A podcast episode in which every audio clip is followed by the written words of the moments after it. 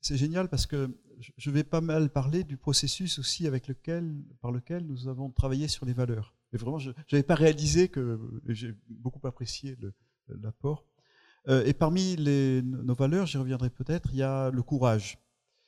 Euh, et j'ai eu, il y a quelques jours, un exemple extraordinaire de courage.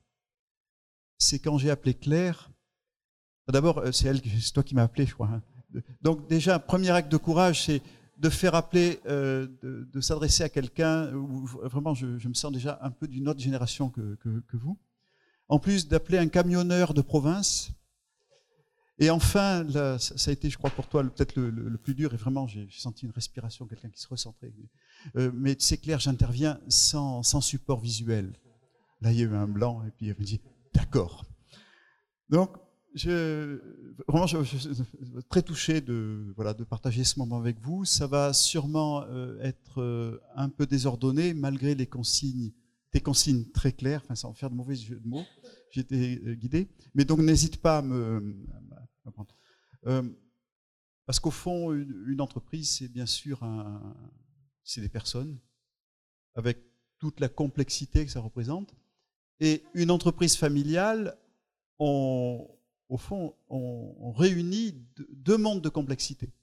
Et curieusement, ça marche parfois. Alors, euh, j'ai essayé quand même d'avoir un fil conducteur dans mes propos qui sont souvent désordonnés. Le fil conducteur, ça va être comment euh, développer l'intelligence collective dans une vieille entreprise, dans un secteur qui fait rêver le transport routier de marchandises. Et euh, ce dont je vais vous parler, nous étions à peu près 1300 personnes ça vous donne un peu une idée de, au fond, de comment travailler. Hein. On a dit, est-ce qu'il y a un moment où c'est trop tard Je ne sais pas si c'était trop tard pour nous, mais en tout cas, je pense que c'est euh, venu au bon moment. Aujourd'hui, nous sommes 2000 personnes et l'entreprise connaît une croissance très très forte. Euh, enfin, a connu une, croissance très très forte depuis deux ans. Euh, aussi, comment vivre avec des valeurs. C'est pour ça que j'ai vraiment beaucoup apprécié votre rapport quand on est sacrément bougé par la, par la réalité. Alors, euh, vous connaissez sans doute l'expression euh, que, Jacques Chirac avait contribué à populariser les emmerdements, ça vole en escadrille. Bien, je confirme. Euh, en 2011, c'était un peu le point de départ à ce que nous appelons aujourd'hui la réinvention de l'entreprise. En 2011, nous avons connu un tas d'emmerdements des mauvais résultats, plusieurs impayés avec des clients importants qui sont traduits, euh, voilà, enfin, c'est jamais agréable quand ça arrive, euh, plan social lié aussi à un, arrêt d'un client. Mais ça, c'était pas le plus grave. Nous avons aussi connu plusieurs d'entre nous qui ont été touchés dans leur santé. Nous sommes, c'était en 2011, nous sommes sortis de cette euh, période vraiment éreintée, extrêmement affectée, et euh, la valeur courage, à laquelle je, faisais référence, voilà, comment, voilà comment nous l'avons exprimé. Accueillir la réalité, se remettre en question et innover. Et euh, l'accueil de la réalité avait été vraiment très brutal au cours de l'année 2011. Euh, donc, vous dites, bah, oui, le moment est venu de se remettre en question. Et notamment, nous, nous avons réalisé que notre organisation était très centralisée, très hiérarchique, trop centralisé, trop hiérarchique. Et qu'il euh, nous fallait vraiment euh, redonner du pouvoir aux équipes opérationnelles sur le terrain. Et deuxième enseignement, euh, après ce, voilà ce qui nous est arrivé, prendre soin de nos collaborateurs. C'est passer d'un management qui reposait beaucoup sur l'obéissance, et le corollaire de l'obéissance, c'est souvent la crainte et la peur, à une dynamique qui, elle, repose beaucoup plus sur la confiance la liberté et la responsabilité. Donc nous nous sommes euh, voilà, lancés dans l'action. Euh, et au fond, en prenant au sérieux ces deux enseignements, en essayant de les traduire concrètement en mode de fonctionnement, nous nous lancions, sans le savoir, dans la réinvention de l'entreprise, c'est-à-dire revisiter tout ce qui constitue le vivre et le travailler ensemble dans une entreprise un des premiers euh, enseignements, c'est la puissance de l'écoute. Quand des dirigeants d'entreprise se donnent réellement les moyens d'écouter les équipiers, ça Vraiment, c'est fabuleux. Et, tu m'as dit, il faut trois, trois choses à, retenir. Donc, premier, si, jamais vous aviez la, gentillesse, l'indulgence de retenir des choses après mon propos décousu, vraiment l'écoute. En règle générale, chacun d'entre nous, l'écoute interpersonnelle, mais aussi au sein d'une organisation, en règle générale, nous parlons trop, ou plus exactement, de, nous, parlons trop par rapport à notre capacité d'écoute, le temps que nous passons à écouter.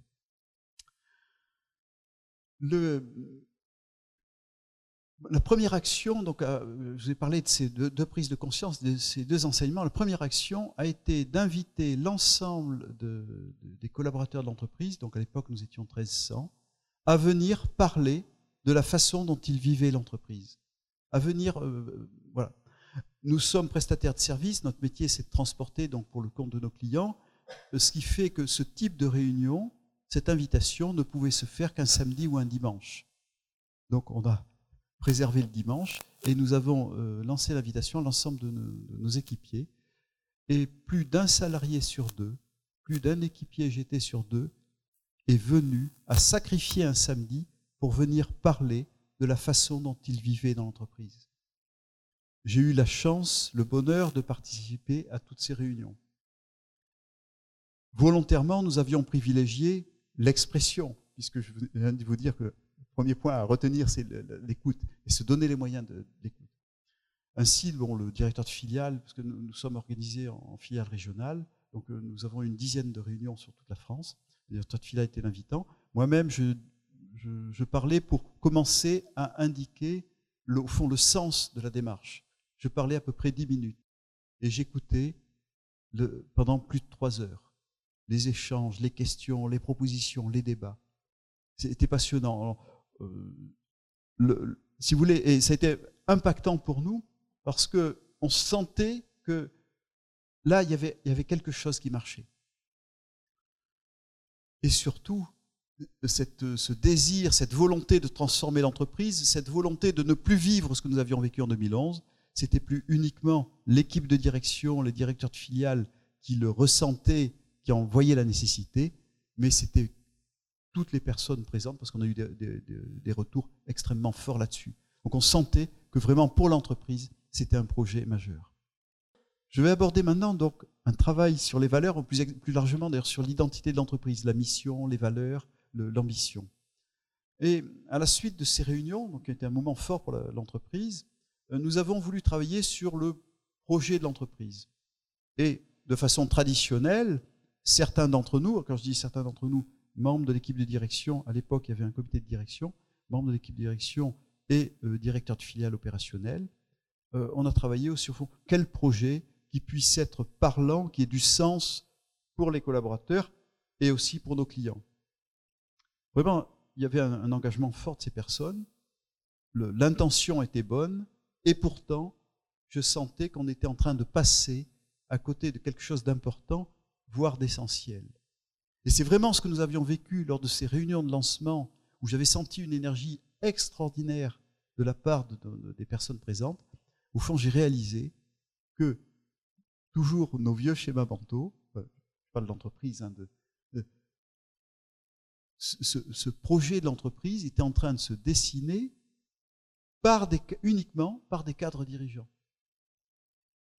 Au fond, nous étions tout. Il y avait vraiment, j'insiste, une bonne intention, une bonne volonté, des personnes impliquées, une méthode de travail qui, tenait la route, mais nous étions toujours dans le schéma. Au fond, ceux qui savent vont dire aux autres.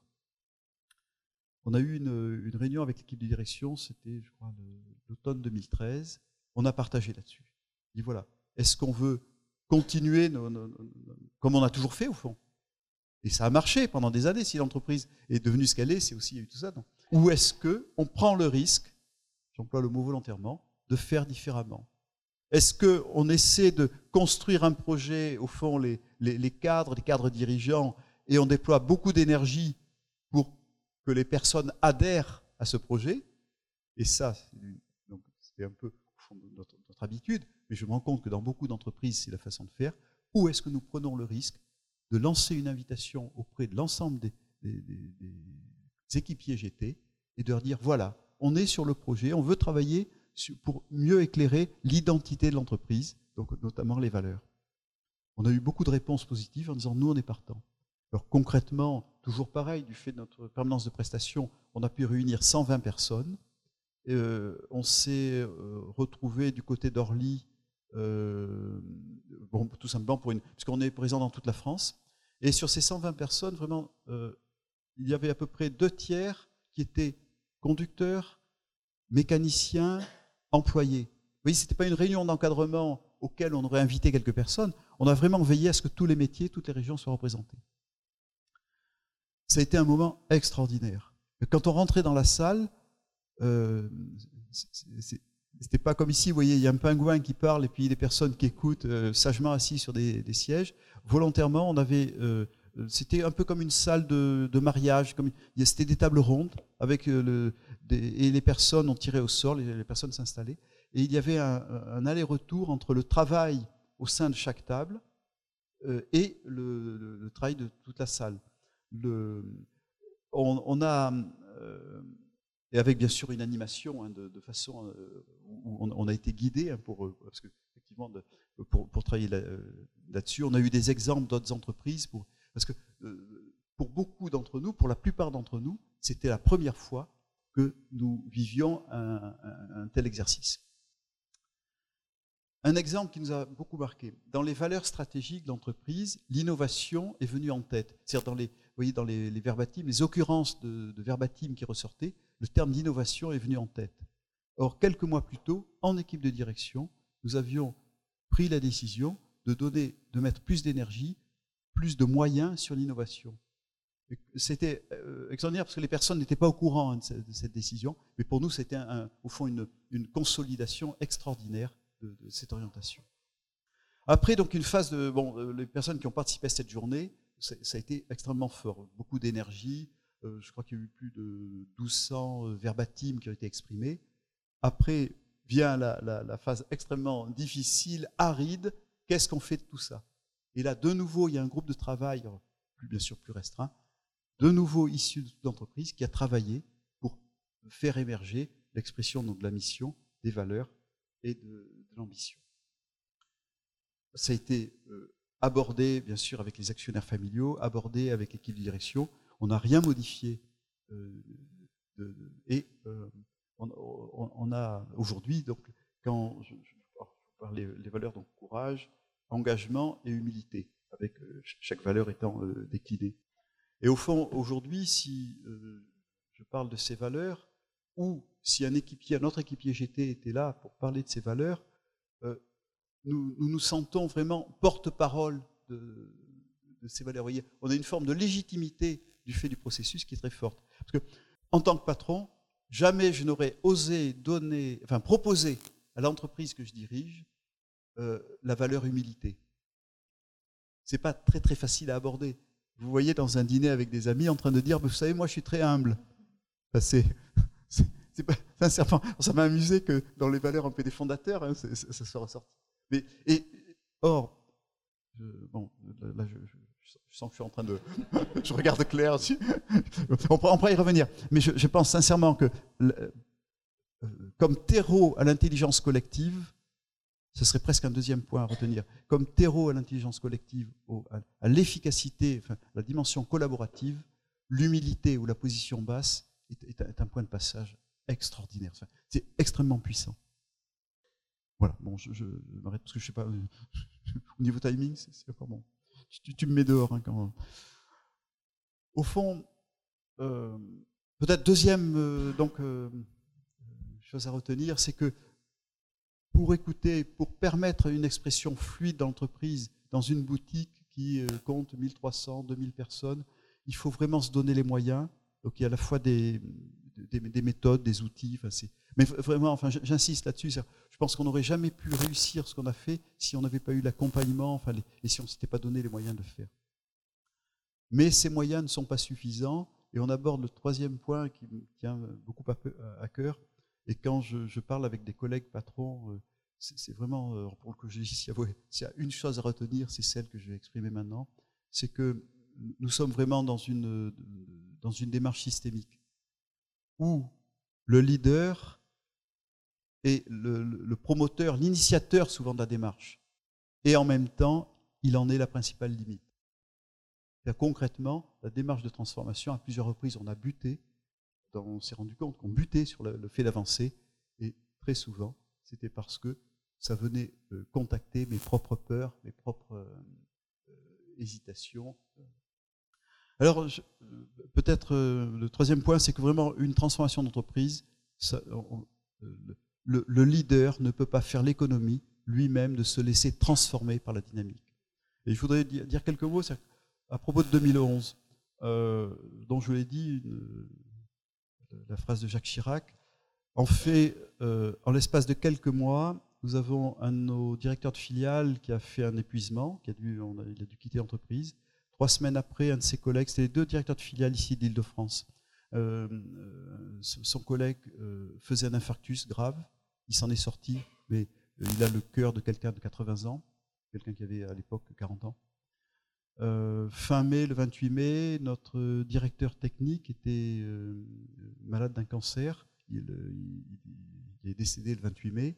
Le 25 mai, mon frère, avec qui nous dirigeons le groupe familial, apprenait qu'il avait lui-même un cancer. Et fin juin, notre directeur financier faisait un AVC. Donc, quand je disais qu'on a, on été vraiment extrêmement euh, impacté par, par, ce que nous vivions, c'est. Et définition du courage, donc je vous dit, accueillir la réalité, se remettre en question, innover. Question accueil de la réalité, euh, on était à jour. ça va, on avait on commençait à comprendre. Donc je te dis un peu comment on, s'est remis en question. Et au fond, l'année de 2012, on est reparti en projet. Donc c'est là où on, a décidé de ce, que je raconte là. Et vraiment, euh, moralement, ça fait beaucoup de bien, et presque physiquement aussi. Et puis curieusement, de façon inattendue, euh, pendant l'été 2012, euh, j'ai vécu une expérience spirituelle forte qui a vraiment marqué un, pas important dans, ma vie et je crois dans la direction de l'entreprise. Alors c'est très difficile de parler de ce genre de choses. Ce que je peux dire, c'est que à la suite de ça, j'étais beaucoup dans la, une forme de, paix, de confiance. Et en fait, j'ai réalisé que jusqu'alors, comme beaucoup de dirigeants, et comme sans doute beaucoup de personnes, j'étais rassuré parce que je maîtrisais, par mes compétences, par mon expérience. Et là, au cours de l'année 2011, j'ai été confronté euh, au désarroi, à la souffrance de personnes très proches. J'ai contacté mes propres limites, ma propre vulnérabilité. Euh, là, je trichais plus. Je ne pouvais plus m'appuyer sur les béquilles de l'ego pour faire illusion ou faire semblant. Et je crois que dans cette expérience spirituelle, Enfin, j'ai consenti à lâcher les fausses certitudes, les faux points d'appui, pour m'en remettre à une confiance en la vie. Et voilà. Et euh, donc c'était 2012, au moment où on, se lançait, où l'entreprise se lançait dans cette transformation. Et je ne savais pas à ce moment-là combien ce que je vivais à titre personnel était une étape extrêmement aidante pour l'évolution de la structure de l'organisation entière. Parce qu'au fond, euh, dans, la transformation d'entreprise, euh, et tu, l'as vraiment magnifiquement montré, Virginie, j'étais très, très sensible à ce que tu exprimé sur, à propos des valeurs. Euh, nous avons besoin d'outils, nous avons besoin de process, nous avons besoin d'être accompagnés. Mais vraiment, j'insiste, on ne peut pas faire l'économie pour chaque membre de l'entreprise de la transformation personnelle. Ce ne sont pas que des méthodes. Ce sont, et, vraiment, c'est. Euh, enfin, parce que voilà, j'ai des exemples vraiment euh, précis que nous vivons en ce moment où une personne extrêmement engagée dans l'entreprise, très brillante, but humainement. Euh, on en parlait ensemble lundi, et je lui disais, mais tu sais, quand, tu te rends compte que les autres t'agacent, que souvent il y a plusieurs trucs qui ne vont pas avec plusieurs personnes. C'est que sans doute tu abordes une nouvelle étape de ta propre euh, croissance. Voilà. Mais sans prévenir. C'est ce que j'essaie de dire. À, c'est ce que j'essaie de dire à mon épouse, mais, mais souvent c'est elle qui parle plus vite que moi. Donc voilà, c'est la troisième idée à retenir. Pas de transformation en profondeur d'une organisation, d'une entreprise, pas de réinvention d'une entreprise, sans une démarche personnelle du dirigeant, des cadres dirigeants, enfin de l'équipe dirigeante, des cadres en général et du plus grand nombre de personnes. Voilà. Ça va, c'était pas trop catastrophique?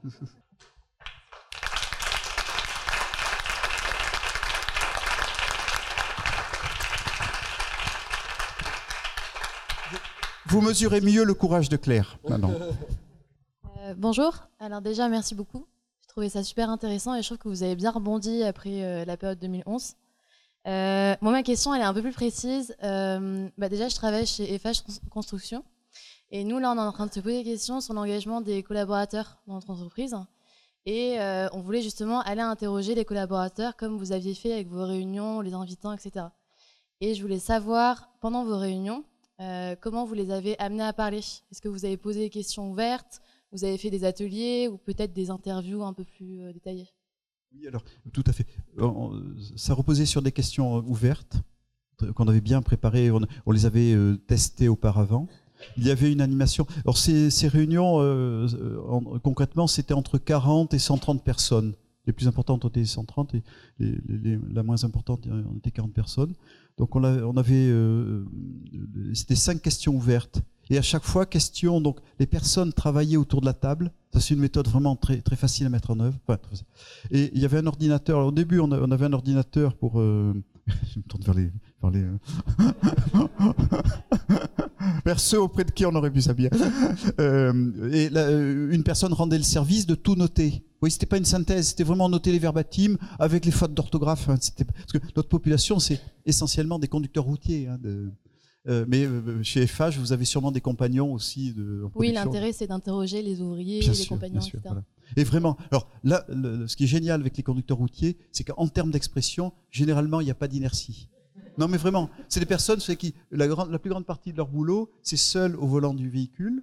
Alors même si nous, on est beaucoup dans la livraison, donc ils sont en relation au moment de livraison, mais vraiment, on, alors puis bien sûr, la première question, c'était facile, enfin, facile, c'est qu'est-ce qui vous plaît dans votre travail?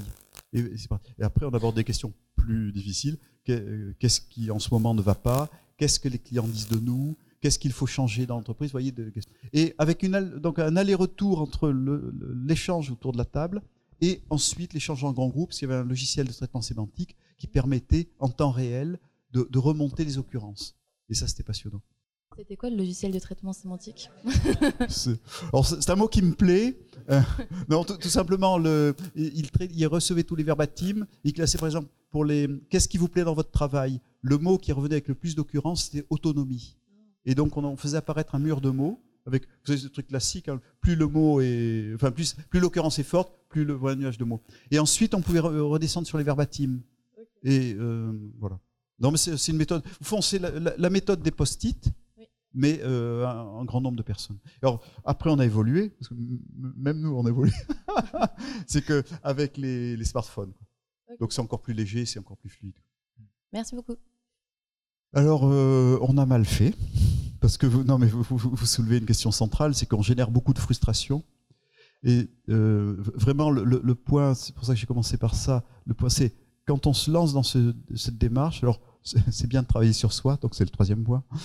Euh, parce que vraiment, il faut s'attendre à tout entendre, y compris la vérité. La vérité, c'est la, la, réalité telle qu'elle est vécue par les personnes. Euh, après, la, question que vous posez, c'est le, comment gérer, éviter la, non-frustration. Alors, il y a des groupes de travail qui sont passés. On est passé par des phases de découragement on est passé des phases, euh, notamment parmi les plus anciens, qui disaient Ah ouais, c'est encore. encore c'est vrai qu'on on, est une entreprise, on a l'habitude, enfin, euh, on, a beaucoup travaillé sur les questions RH, sur nos pratiques RH depuis très longtemps.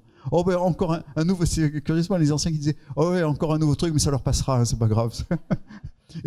en revanche, après, c'est amusant, mais c'est ce qu'on appelle des catalyseurs de changement, font des, des, symboles, des choses, tiens, ça, ça change, merde au-delà de la réalité, ça, marque des marqueurs. Et notamment un des marqueurs euh, forts qui a montré que malgré toutes les, toutes les lourdeurs, malgré toutes les ambiguïtés qu'il y avait, un des marqueurs forts, c'est que nous avions euh, un DRH, euh, David, qui est toujours dans l'entreprise, et qui était vraiment un des piliers de l'entreprise, le, le, vraiment un des repères, un des phares. Je pense que si, j'imagine qu'il aurait été dans la fusée des six, tu vois, de, la, personne vraiment euh, ça fait plus de 30 ans qu'il est entreprise, nous sommes très proches, vraiment.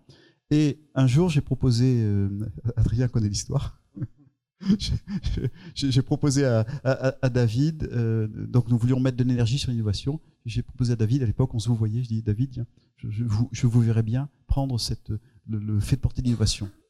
Et puis j'ai dit, mais je, vous demande de renoncer à votre poste de DRH, à votre métier de DRH. Et puis là, je ne sais pas ce qui m'a pris, et d'ailleurs, il n'y aura plus de DRH dans l'entreprise. Le fait que David accepte, renonce à son métier de DRH, ça a été un catalyseur de changement parce que c'était la statue du commandeur. C'était impensable. Mais vraiment, je ne le faisais pas pour ça. Mais et, après, bon, ça nous a entraîné dans, pas mal d'aventures, puisqu'on a un service RH qui a fonctionné pendant 4 ans sans avoir de, chef de service à sa tête.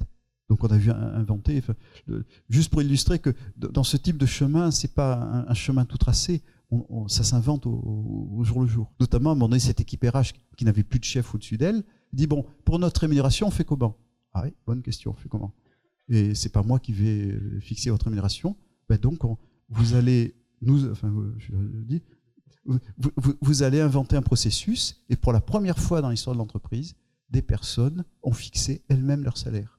Et ça, a été chaud, hein, parce qu'elles ont euh, réuni un, groupe, euh, un groupe miroir pour travailler là-dessus, pleines de bonne volonté, elles étaient enthousiastes. Le groupe miroir les a glacées, ça a été des moments très très difficiles, mais ils sont arrivés à un résultat. Et puis après, on se dit, merde, mais c'est... Quand on commence à toucher l'argent, euh, parmi les auteurs qui, je trouve, sont très très aidants pour les transformations d'entreprise, il y a Michel Audiard. Et qu'est-ce qu'il nous dit sur l'argent, Michel Audiard? C'est tonton flingueur, ça, c'est le, le parolier. Il dit quand on parle gros sous, quand on parle argent, pardon, à partir d'un certain montant, tout le monde écoute.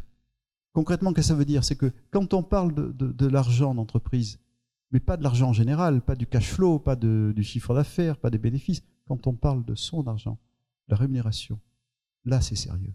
En équipe de direction, je leur dis, je crois que le moment est venu d'aborder ce sujet hyper euh, touchy, hyper sensible de l'argent, de la rémunération. Oh ouais, super. Et je dis, mais pour une fois, on va pas travailler pour les autres, on va travailler pour nous. Et j'ai invité l'équipe de direction à ce qu'on travaille sur l'argent, transparence entre nous. ça a été une étape. Et puis à un moment donné, j'ai dit, parce que je sentais que c'était mûr, je ne fixerai plus votre rémunération. Il nous faut inventer un processus où chacun va fixer sa propre rémunération. Et donc on a travaillé là-dessus. C'est encore à l'état expérimental, mais le, l'expérience s'élargit et on est en train, ça fait 2-3 ans maintenant qu'on fonctionne comme ça, on est en train d'améliorer la méthode. On a besoin de, de, Non, mais c'est vrai. Et en même temps, si vous voulez, le, un des fruits, c'est que l'alliance entre les personnes du CODIR, parce que quand on parle pognon, notre pognon entre nous, ça veut dire qu'on a réglé déjà pas mal de questions. Moi, j'ai une question. Euh, est-ce qu'un autre événement comme 2011 peut arriver? Et euh, comment est-ce que vous, vous, faites en sorte de, que ça n'arrive plus quoi? Il faut être prudent. Dans ma réponse, je ne peux être que prudent. Hein, euh, ce qui me vient là, c'est que vraiment ce dont nous avons pris conscience euh, à l'issue de cette 2011, c'est que trop de choses, trop de responsabilités reposaient sur trop peu de personnes. Et aujourd'hui, je pense qu'on a, tu vois, on, a élargi. Et alors juste euh, parce que parfois on me dit bon c'est bien tout ça, euh, mais c'est quand même se donner beaucoup de mal, se, créer pour, pourquoi? Quels sont les résultats? Quels résultats tangibles? C'est une, une, sacrée question ça, parce que notre entreprise bon marche plutôt bien. cette année on va pas faire de bons résultats, mais bon, l'an dernier, on a eu une croissance de 40% euh, avec un, nouveau métier. Enfin, vraiment, on, ne s'ennuie pas. Hein. Je, ne cherche pas des excuses, hein, mais on, a, changé de directeur général aussi, puisque je suis passé la main. Euh, mais juste en 97, euh, oui, je remonte loin. nous avons connu une crise. Nous manquons de, on en parlait tout à l'heure, nous manquons de conducteurs routiers en France, mais en Europe même. Voilà, on est dans un métier de pénurie le, bon, pour X raison.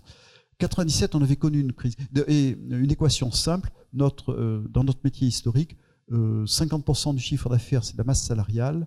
Nos niveaux de marge, quand l'entreprise se porte bien, le bénéfice net sur CA, 2 à 3%.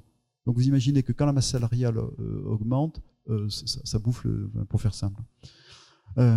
97, il y avait eu, vous vous rappelez pas, mais il y avait eu des grèves dans la profession, euh, augmentation des, coûts à la suite de ça, enfin classique. Hein. Et euh, à l'époque, nous, avons, nous avions nos résultats qui s'étaient effondrés. Euh, vraiment, on a été complètement décontenancés. Il nous a fallu quatre ans pour redresser l'entreprise, pour repartir en croissance. Pour... Là, nous avons connu donc 2017 une crise tout à fait comparable au niveau de la profession du fait de la pénurie de conducteurs. En un an et demi, nous avons fait face à cette situation parce que concrètement, un manque de conducteurs, ça désorganise complètement nos. nous avons fait face. alors, c'était pas glorieux. On a nos, équipes qui ont été épuisées, mais on a fait face. comme je vous disais, donc croissance de 40%, un apprentissage d'un nouveau métier. Accessoirement, nous avons changé de nom et encore accessoirement, mais ça c'est une bonne chose, on a changé de directeur général. Donc euh, voilà comment on voyait le, si je devais trouver ou apporter en quelques mots une justification ou à, enfin tout ce que nous vivons, c'est ça qui me vient. Ah oui, c'est une question par personne. Merci, merci pour le témoignage, c'est vraiment beau. Euh, une question sur euh, la différence entre l'opérationnel qui est très proche des clients et le grand codir sachant. C'est un peu ce que tu disais tout à l'heure. Euh, comment on fait passer une entreprise de oui, nous on sait et on est sur un secteur hyper concurrentiel, donc faut se positionner comme ça, comme ça, à bah en fait c'est le conducteur routier qui va décider. Et en plus de ça, il y a un travail personnel à faire au niveau du codir. Donc, est-ce que ça s'est fait par étapes? Est-ce que ça s'est fait violemment? Est-ce que alors les personnes pour qui c'est le plus difficile, je, trouve les, démarches de, de, transformation profondeur d'une entreprise, c'est les personnes de l'encadrement et notamment d'équipe de direction. Et au fond, si j'insiste tant sur la nécessaire transformation du leader, c'est que euh, l'injonction du genre il faut que tu changes, euh, il faut que tu sois plus ouvert, que tu écoutes mieux, ça ne marche pas. La seule chose dans les membres du comité de direction, de l'équipe de direction, d'accepter de changer, c'est de voir que le leader lui-même se laisse transformer et que visiblement il n'en est pas malheureux. Mais on a eu de sacrées résistances parce que c'est, je me souviens de la, réflexion de l'un d'entre nous qui dit, mais Michel, tout ce que j'ai appris, toute ma pratique professionnelle jusqu'à présent, tout ça, c'est remis en question, je perds mes repères. À un moment donné, euh, deux d'entre nous, euh, notamment David, donc l'ancien DRH, euh, qui s'est pris en main d'innovation, et puis notre directeur technique qui a une, vision vraiment d'avenir, enfin, constamment tourné vers l'avenir l'un et l'autre, à des moments différents, et ce n'était pas sous l'emprise de la colère, ont exprimé le CODIR, le comité de direction tel que nous le vivons, est un frein à la transformation. Bon, petit à petit, ça nous a travaillé. Et, en décembre 2016, nous, sans qu'il y ait d'effusion de sang ni de larmes, et pas trop de cris, on a mis fin au CODIR. on s'est réunis avec les directeurs de filiales, un représentant de chaque métier, les membres du CODIR, et on a ouvert cette séance de travail de deux jours en disant voilà, le CODIR tel qu'il a fonctionné depuis euh, à peu près une dizaine d'années, c'est fini. Quelle gouvernance opérationnelle on met en place pour que la gouvernance, la direction de l'entreprise, l'animation de l'entreprise soit en cohérence avec le principe de subsidiarité que nous voulons euh, pour toute l'entreprise. Mais globalement, on ne s'ennuie pas. Ladies and gentlemen, ladies and gentlemen, right now.